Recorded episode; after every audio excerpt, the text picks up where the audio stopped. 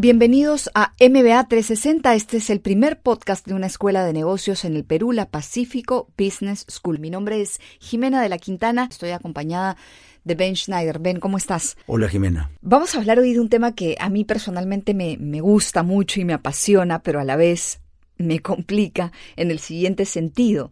Uno busca información, pero a veces tiene tanta que ya no sabe qué hacer con ella esta gran cantidad de información, por ejemplo, que las empresas tienen sobre sus clientes, es un capital muy importante para ellas, siempre y cuando sepamos cómo gestionarla, cómo manejarla. Así que la era del data analytics es justamente el tema que vamos a tocar hoy, esta alta disrupción digital, cómo usarla. La tengo, cómo la administro, cómo hago que esta sea finalmente una ventaja competitiva en mi empresa y no sea simplemente algo que tengo, pero que no uso y que por lo tanto no me beneficia. La clave está en la palabra analytics. Si somos capaces de poder analizar y comprender qué información subyacente, qué herramientas y posibilidades tenemos a través de la data que nos permite conocer mejor a los clientes, seremos capaces de construir nuevos modelos de negocios casi casi que faltaría una carrera, o sea, que ya se está potenciando, que es la carrera de traductores profesionales, que son gente que comprende la esencia de la industria específica, tiene amplio conocimiento de las tecnologías de información y tiene capacidades desarrolladas de prospectiva, de manera tal de poder crear a través de la data plataformas para que interactúen clientes con la empresa, con proveedores. Obviamente, todo esto no sería posible si no contaríamos con una infraestructura de telefonía móvil. Ahora, hay gente que interpreta, que traduce, como tú bien dices, la información, pero también los negocios son distintos. Es decir, eh, yo puedo interpretar y traducir información, pero no necesariamente esta interpretación y traducción puede ser la adecuada considerando el mercado en el que estoy o al que me dirijo. Por ejemplo, yo me imagino que quien interpreta la información algo debe saber de eh, retail si finalmente ese es o esa es la empresa a la que atiendo. O tal vez eh, quien interpreta la información debe saber más, no de retail, sino de otro tema, ¿no es cierto? Si es que voy, estoy yendo a interpretar información de otro mercado. No, obviamente tienes que conocer, como decía, la industria. Yo me imagino que Uri Levine y su equipo, cuando visualizaron el aplicativo Waze, claro, no necesariamente estaban ellos involucrados en el negocio del taxi. O, en el negocio de, de, circular con transporte masivo, ¿no? O sea, ellos básicamente probablemente vivían sus vidas como programadores informáticos y se encontraban con el gran problema que es discurrir hoy en nuestras urbes. Y así es como crean que un, algoritmo que se comunica por tecnología de pues, posicionamiento satelital GPS puede generar una solución tan poderosa como es Waze. Hoy por hoy yo creo que nadie puede discurrir, ¿no es cierto?, por una ciudad sin valerse de Bueno, pero tal vez el futuro nos lleve a contratar a una persona que hace data analytics experta en transporte, una persona que hace data analytics experta en retail, ¿no? Ah, exactamente, exactamente. Como te decía, el, el, potencial se genera con la telefonía móvil, que a mí realmente me apasiona. ¿Sabes cuánto tiempo tomó el reclutar los primeros mil millones de usuarios de telefonía móvil, o si quieres, las primeras mil millones de tarjetas SIM que utilizan los teléfonos celulares? ¿Años? 20 años. Y el año 2017 fue el primer año en que el número de tarjetas SIM superó a la población mundial. 7.800 millones de tarjetas contra 7.600 millones de habitantes. Y ese últimos mil millones de tarjetas, de las 7.800, es pasar de 6.800 a 7.800, ¿sabes cuánto tiempo tomó? Muchísimo menos, obviamente. Menos de un año. Eso te da un poco la sensación de la aceleración de esta tecnología, pero hay un factor adicional. Para el año 2025 se estima que dos terceras partes de esa tarjeta SIM estarán eh, capacitadas son montadas sobre tecnología 4G y 5G, que como sabemos permite una interacción mucho más rápida, sobre todo la 5G que es la base de lo que llamamos hoy Internet de las Cosas. Y se estima que para el año 2025 1.200 millones de tarjetas SIM serán 5G. Entonces, ahí hay un mundo de oportunidades en hogares inteligentes, oficinas inteligentes, ciudades inteligentes y alrededor de ello una cantidad de aplicaciones que generan un, un, terreno muy fértil para la disrupción, para la creatividad. Pero sigamos en el tema de los traductores de negocios.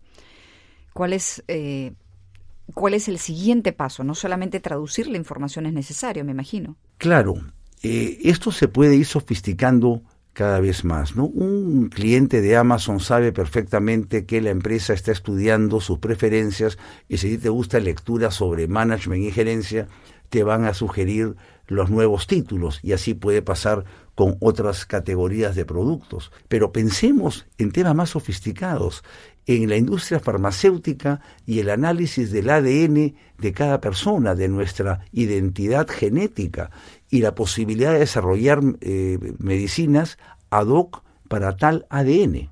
Eso va a revolucionar todo el campo de la industria farmacéutica. ¿Y por qué no revolucionar el campo de la educación?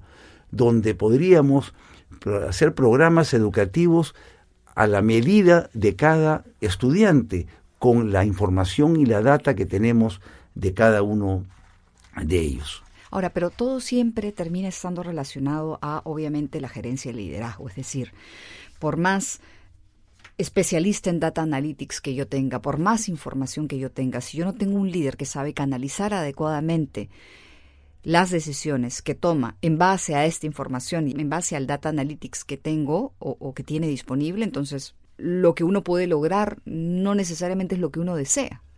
Bueno, lo que dices es muy cierto y muy importante. A veces en management, como en otros campos, vamos con la moda y queremos que nuestra organización tenga todos los clichés de lo que está eh, sucediendo en el mundo del management.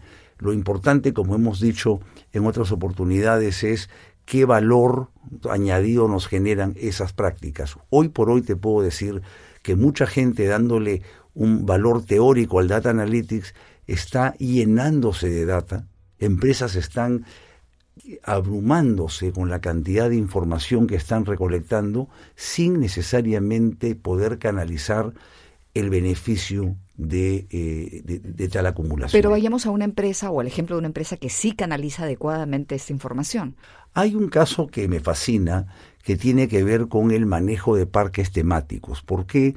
porque empresas como Disney, que digamos este, se distingue largamente dentro de esa categoría, manejan una cantidad de público, ¿no es cierto? Y generalmente público infantil, que no es fácil, tienen que manejar todo lo que es el sistema de teoría de colas, tienen que optimizar todo el manejo operacional del parque, pero también juegan con la creatividad y la imaginación de los niños, por eso que se llama el Magic Kingdom, ¿no?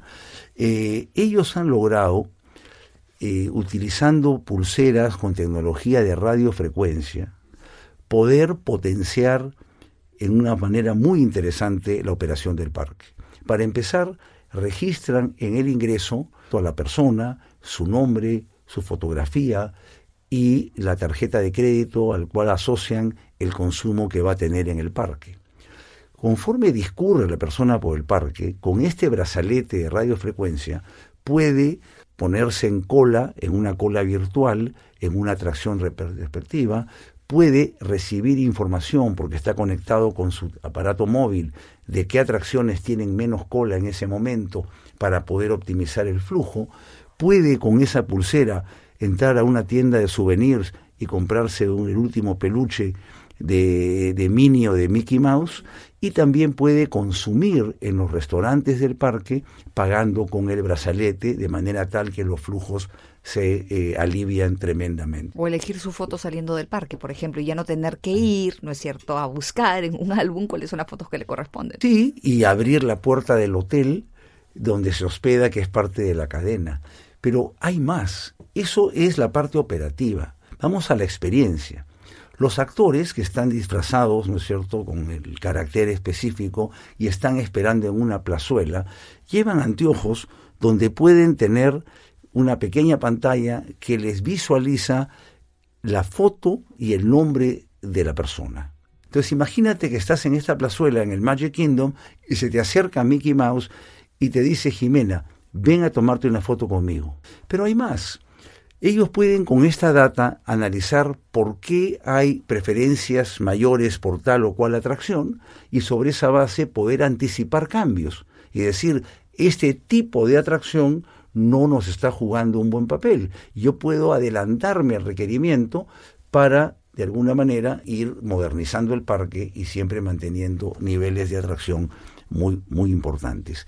Entonces creo que este es un ejemplo donde tú puedes ver cómo han utilizado la data desde un lado eh, operacional, una dimensión operacional para optimizar el flujo, por otro lado, cómo para fortalecer la experiencia con el cliente y por otro lado para adelantarte a la necesaria prospectiva que tiene que tener toda empresa a la hora de proyectar su futuro. Conclusión para terminar. Como conclusión te diría que el uso oportuno y eficiente de tecnologías de información será determinante. A veces hay el temor, Jimena, de que los algoritmos y los robots van a reemplazar al ser humano, pero acá estamos viendo un caso donde estos traductores digitales, carreras nuevas alrededor del mundo del data analytics, eh, se convierten en determinantes para poder predecir o, orientar a, las empresas en esta eh, transformación necesaria.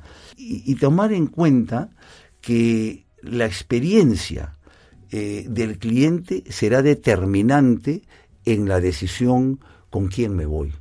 Entonces, los ejecutivos hoy tenemos que entender y comprender cada vez mejor la tecnología y cómo valernos de ella para impregnar a nuestras organizaciones los rumbos a seguir, tomando conciencia de que tenemos que ir mutando las competencias de nuestros colaboradores, adaptándolas a estas tecnologías. No hace falta, no, no basta ponernos el cliché que aquí hacemos data analytics si no tenemos los traductores digitales, si no sabemos qué hacer con la data y simplemente estamos comprando un boleto de lotería para ver si por ahí nos ganamos el premio. Ben, muchísimas gracias otra vez. Creo que es un tema súper apasionante, súper interesante. La era del Data Analytics. Si tienen sugerencias sobre otros temas respecto a los cuales quieran escuchar, si tienen comentarios sobre este u otros programas, si quieren conocer más de este tema de Data Analytics, va a haber material disponible. No se olviden de buscarnos en las redes sociales de la Pacífico Business School. La música de este podcast llega gracias a bensound.com.